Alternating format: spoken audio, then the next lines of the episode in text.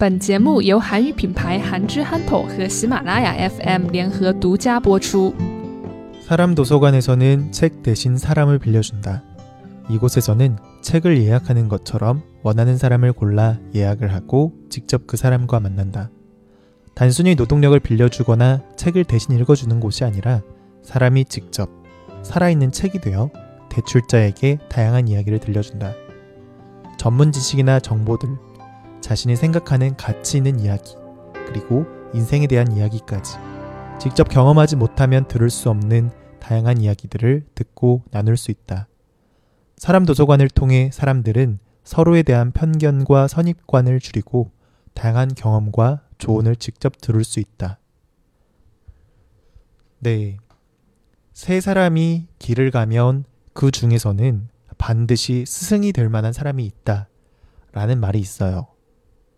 이 말은 사람은 어떤 사람이든 간에 배울 점이 있다라는 말이에요. 그게 아무리 나보다 못하거나 부족한 사람이라도 배울 점이 있다라는 거죠. 비슷한 말로 공자 천주, 공자 천주라는 말도 있어요. 공자가 구멍이 뚫린 구슬에 실을 넣어야 되는데 방법을 몰라 어느 아주머니에게 방법을 물었고 구슬 반대편에 꿀을 바르고 개미 허리에 실을 매는 방법으로 구슬을 끼웠다. 라는 그러한 말이 있어요. 네. 그렇게 똑똑하고 현자라고 불리는 공자라도 평범한 아주머니에게서 배움을 얻는다라는 거예요. 물론 훌륭한 사람들, 성공한 사람들, 부자인 사람들에게서는 분명히 배울 만한 점이 있어요. 그래서 사람들은 그들의 배울 만한 점을 정리한 책들, 이를테면 자기개발서나 위인전 같은 책을 보고 많은 배움과 깨달음을 얻고 있어요. 하지만 앞서 이야기했듯이 배움은 오로지 이러한 똑똑한 사람이나 잘난 사람들에게서만 배울 수 있는 게 아니에요. 일반적으로 우리 주변에 있는 사람들, 평범한 사람들, 나보다 못하는 사람들에게서도 배울 수 있어요. 하지만 우리는 바쁘고 개인화된 삶을 살아가고 있기 때문에 점점 다른 사람들에게 이러한 배움을 얻을 기회가 줄어들고 있어요. 물론 친구들과 이야기를 하고 그들에게 뭔가를 배울 수도 있겠지만 또래의 친구들과 다른 더 다양한 사람들의 이야기를 듣고 그들과 소통하며 배울 수 있는 기회는 매우 적죠. 그래서 이러한 이유로 사람 도서관이 생겨났어요. 사람 도서관은 어느 누구든지 가치가 있는 이야기가 있다라고 생각을 하고 있어요. 그래서 이 사람 도서관에서는 다양한 사람을 빌리고 그 사람과 이야기를 나눌 수가 있어요. 마치 책을 빌리듯 사람 도서관에서는 사람을 빌리고 이야기를 나누는 거죠. 그러면 어떠한 이야기를 나누는가? 사실 이야기는 딱 한정되어 있지는 않아요. 사람 책 역할을 맡은 사람이 자신이 갖고 있는 전문 지식이나 정보들에 대해서 이야기를 나눌 수도 있지만 자신이 생각하는 가치나 철학에 대해서 이야기를 나눌 수도 있어요.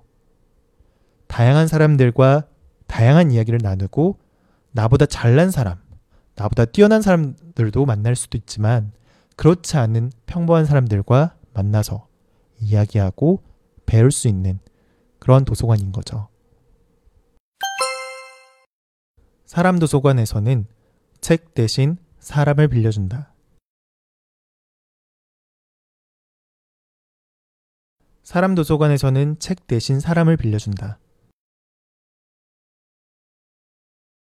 이곳에서는 책을 예약하는 것처럼 원하는 사람을 골라 예약을 하고 직접 그 사람을 만난다.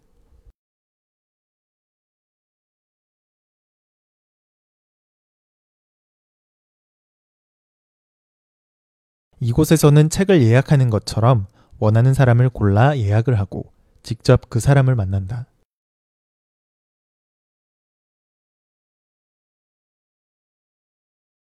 단순히 노동력을 빌려주거나 책을 대신 읽어주는 곳이 아니라 사람이 직접 살아있는 책이 되어 대출자에게 다양한 이야기를 들려준다.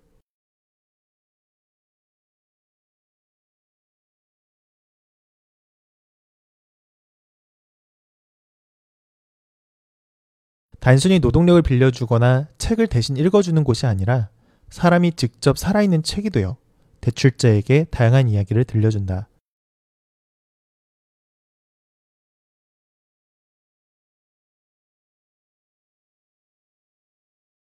전문 지식이나 정보들, 자신이 생각하는 가치 있는 이야기, 그리고 인생에 대한 이야기까지.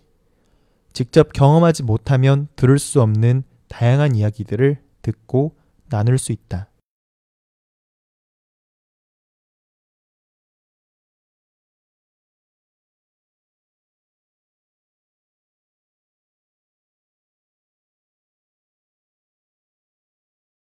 전문 지식이나 정보들, 자신이 생각하는 가치 있는 이야기, 그리고 인생에 대한 이야기까지. 직접 경험하지 못하면 들을 수 없는 다양한 이야기들을 듣고 나눌 수 있다.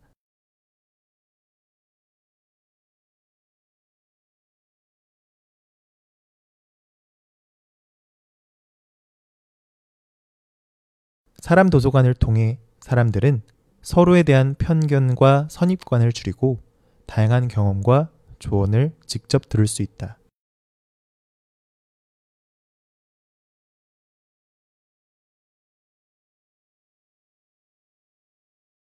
사람 도서관을 통해 사람들은 서로에 대한 편견과 선입관을 줄이고 다양한 경험과 조언을 직접 들을 수 있다.